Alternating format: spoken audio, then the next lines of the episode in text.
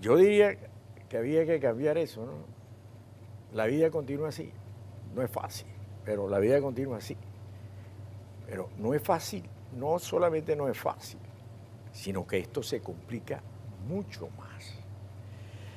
Le voy a dar una fotografía como antes hacían las presentaciones en los actos culturales, retrato en vivo.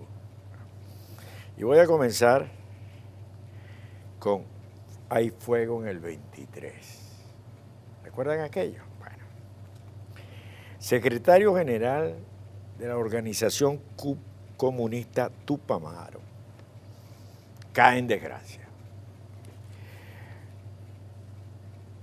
La dictadura lo ve implicado en la muerte de un joven de 16 años quien fue golpeado por sus escoltas del dirigente. Y ayer el fiscal del régimen solicitó una orden para José Tomás Pinto Marrero. ¿Qué ocurrió? ¿Por qué cayó en desgracia? Simple y llanamente porque no quiso someterse al control de ninguna de las policías. ¿Cómo es esto? Me dirán ustedes. La revolución chavista, cuando llegó, quiso organizar una serie de colectivos, colectivos que respondían directamente a Chávez y que en cualquier momento los lanzaba a la calle. Era la exaltación de lo colectivo y de lo popular. Y ahí estaba la protección al líder de la revolución, y ahí estaba la génesis de la transformación que iban a realizar en Venezuela transformación que nunca llegó, revolución que nunca ocurrió, sino que generó otra cosa. ¿Y qué es esa otra cosa? El establecimiento del Estado policial. Lo que rige en Venezuela es un Estado policial. Entiéndase, SEBIN, DGCIN, FAES. Eso es los organismos encargados de controlar a la población. Cuando ocurre lo que ocurrió con Huesín, que todavía han alzado, eh, más que nunca, estos colectivos deben ser suprimidos, reducidos. Ahora, en el caso de los tupamaros, es un tema bastante delicado. Porque los tupamaros están muy cerca de Miraflores y es la custodia externa del cuartel de la montaña. Dentro de la mitología chavista, estos sitios son claves y determinantes.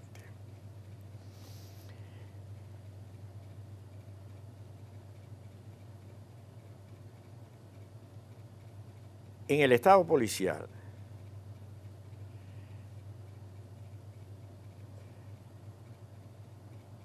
¿las policías actúan coordinadamente? No. En el Estado policial responden a los diferentes caudillos o dirigentes de la revolución. Pero lo que pasa es que el Estado policial ahora es un Estado policial que tiene que ver con territorios, con dominios, con distribución de población, de recursos, de droga. Entonces es como si estuviéramos en las viejas ciudades norteamericanas cuando veíamos las películas de gángster entonces los territorios los dominaba, esto pertenece al Capone, esto pertenece a tal. Ese tipo de... Claro, aquí tiene todo una...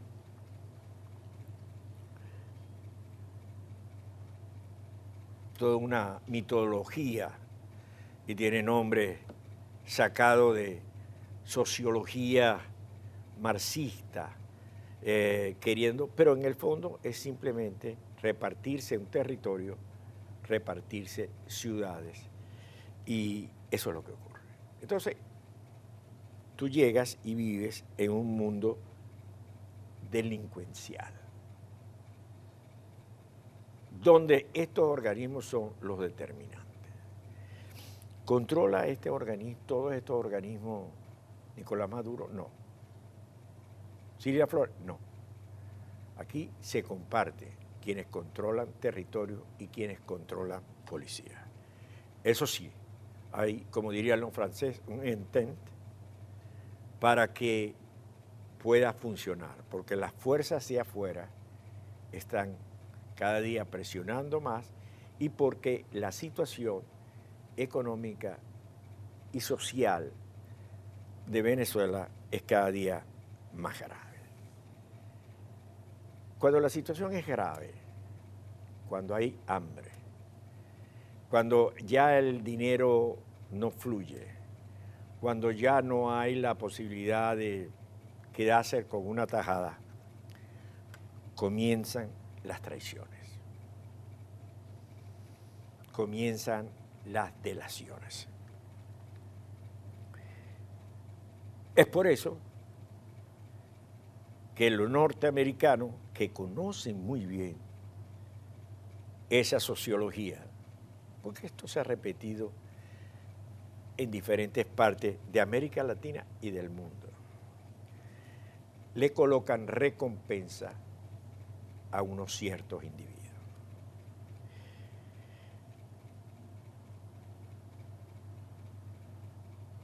Al existir dinero a cambio de una delación, de una conversación, de un dato, esto hace más inseguro la existencia a quienes están ejerciendo el control sobre las policías y sobre el Estado policial. Yo les recordaba a ustedes, les apuntaba, lo que nos había dicho el analista que nos dio la información el día de ayer, como Alexa, quien iba de incógnito en el avión, alguien que estaba dentro o afuera, pero muy cercano, que sabía que iba, lo delató. Y por eso lo esperan. Y por eso lo ven después salir esposado.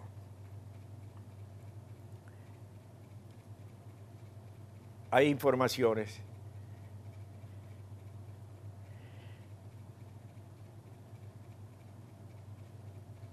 que quien da la información está vinculado al CICPC. Ahí se los dejo.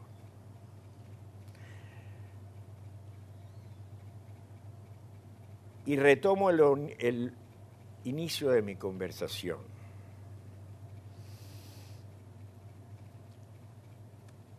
Con los Tupamaros no puede pasar lo que pasó con Wilexi. En José Félix Rivas, que se convierte en el terror de las FAES. Y por eso es sometido. En ese estado policial generalmente hay las traiciones. Por eso uno, ese estado policial, con lo que está ocurriendo con Alex Saad allí. Por el otro lado, hay otro gran tema político, que es la decisión tardía ya en el día de arrebatarle la tarjeta Acción Democrática. Vamos a colocar dos reacciones de dirigentes de Acción Democrática uno su vicepresidente, Carra, y el otro Rafael Poleo, quien estuvo informando todo el día de ayer el acontecimiento, lo que ocurría con Acción Democrática. ¿Los tenemos? Rueda, videotape.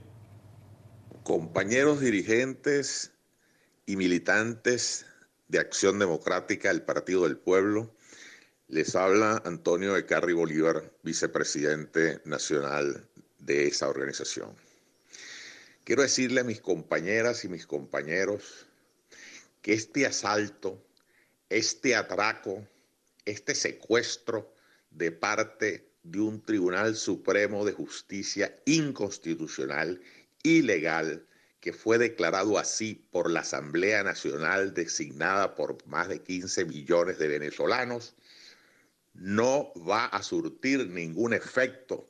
No tengan preocupación alguna porque igual pasó en el año 1948, cuando la eh, tiranía eh, se impuso contra la democracia, cuando fue derrocado el gobierno legítimo de Rómulo Gallegos. Andrés Eloy Blanco respondió en aquel momento, no somos un partido creado por decreto, somos la conciencia de un pueblo y esa conciencia no será disuelta por decreto. La mística no sabe de decretos. Estas palabras de Andrés Eloy Blanco hoy cobran vigencia permanente y es por eso que le hago un llamado a mis compañeros a no decaer, sino por el contrario, reforzar la mística, reforzar la condición de militante de acción democrática, porque este partido no lo destruye nadie. Este partido no se creó por decreto. Este partido lo construyó Rómulo Betancourt ladrillo a ladrillo, casa por casa de toda Venezuela. Y unos eh, morales, un señor traidor que no tiene el respaldo de nadie dentro de Acción Democrática no tiene un solo parlamentario adeco que lo respalde, no tiene una sola seccional del partido que lo respalde, no tiene un solo municipio político de acción democrática que lo respalde, no tiene el respaldo de ninguno de nuestros gobernadores, no tiene el respaldo de ningún dirigente calificado del partido, no puede enseñorearse con las banderas de acción democrática. Así como nos quitaron la tarjeta blanca, y la recuperamos con la tarjeta negra, ahora vamos a recuperar acción democrática por las buenas o por las malas, porque este partido no lo destruye nadie. El objetivo de este insólito secuestro al partido político con más tradición de lucha contra el comunismo en América Latina es el de demostrar a la población de América Latina e incluso a la de países desarrollados que las democracias occidentales han perdido el coraje para defenderse, que ya no son capaces de ir más allá de las medidas convencionales que se ve que no tienen un efecto cuando se trata de enfrentar gobiernos forajidos. No es Venezuela la afectada, no es un partido político venezolano, es la democracia occidental, son las naciones que reconocen la legitimidad de la Asamblea Nacional Venezolana y que desconocen al gobierno de Nicolás Maduro como gobierno legítimo de Venezuela. Venezuela tiene que levantarse esta misma noche y tiene derecho a esperar un respaldo mundial más allá de los procedimientos convencionales que están demostrando no ser los apropiados para esta específica amenaza que representa el actual régimen de Venezuela, manejado, por supuesto, por potencias de primera magnitud que se están enfrentando a los Estados Unidos y a Europa en el escenario mundial. Para la militancia de acción democrática, lo que cabe es ponerse a la altura del protagonismo histórico que le toca en esta coyuntura decisiva, en lo que pudiera ser la más grave amenaza que ha tenido la democracia occidental desde la Segunda Guerra Mundial. Acción Democrática y no solamente Acción Democrática, todos los partidos y todas las tendencias políticas venezolanas y todos los ciudadanos que no quieran pasar el resto de sus vidas y condenar a su descendencia a vivir en una oscura tiranía, tienen que movilizarse en las próximas horas y hasta que haga falta en lo que es la gran batalla de Venezuela, en la cual la democracia se pierde o se salva no solo en Venezuela, sino en todo Occidente. Si Venezuela cae definitivamente en manos de este facio comunismo que se está gestando en el mundo, que se ha levantado en el mundo y que lo que está tratando es de desencajar en sus bases morales la democracia occidental, si no hay una acción decisiva por parte de los ciudadanos y por parte de los gobiernos de América, y de Europa democrática, estamos condenados a un destino tenebroso. Hay que luchar porque no nos queda otra alternativa. Era necesario hacerlo de ayer con acción democrática para sembrar mayor caos. Entiéndase, entiéndase la mentalidad del régimen. parte de la premisa que se hace fuerte en la anarquía, en el enredo, el desasosiego. Es decir, se trabaja a dos niveles. A nivel del pueblo, el 11 de junio, el FAES, vuelvo otra vez con la policía, vuelvo otra vez con la policía, mató a cinco hombres, entre ellos una escolta de Iris Valera. ¿Qué son las FAE? Fuerzas de Acciones Especiales. Hay todo un reportaje en el Pitazo. En el mundo político se desestabiliza o se pretende desestabilizar a la unidad generando este problema en acción democrática. Porque en lo internacional el golpe ha sido tremendo, tremendo con la captura de Sad. Entonces, ¿cómo reacciona una organización paramilitar y criminal como es la dictadura que manejan Miraflores? Pues sencillamente desestabilizando, enredando y complicando cada vez más a las Fuerzas Armadas. Hay expedientes tengo informaciones, que han hecho correr en el día de ayer para sembrar miedo y preocupación en el seno de las Fuerzas Armadas. E internacionalmente ladraron con que rescatan a Assad. Son momentos asiagos, son momentos muy difíciles los que vive el país. Además, al borde de una hambruna y de una crisis con la pandemia, temas que trataremos. Ahora, ¿está alerta la comunidad internacional? Claro que está. Hoy hablaremos con Parlamento Parlamentaria Europea. Es el momento más delicado de los últimos tiempos.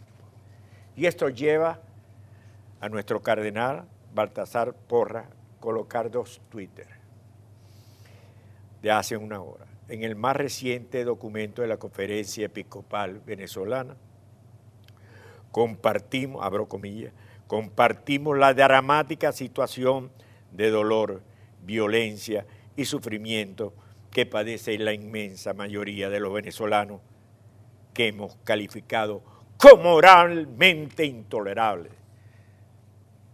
Lo más remarcable en nuestro país es hacer el trabajo en las pésimas condiciones de los servicios públicos en el interior.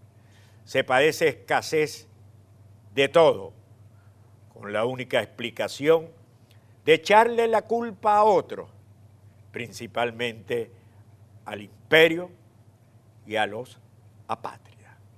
Asombroso.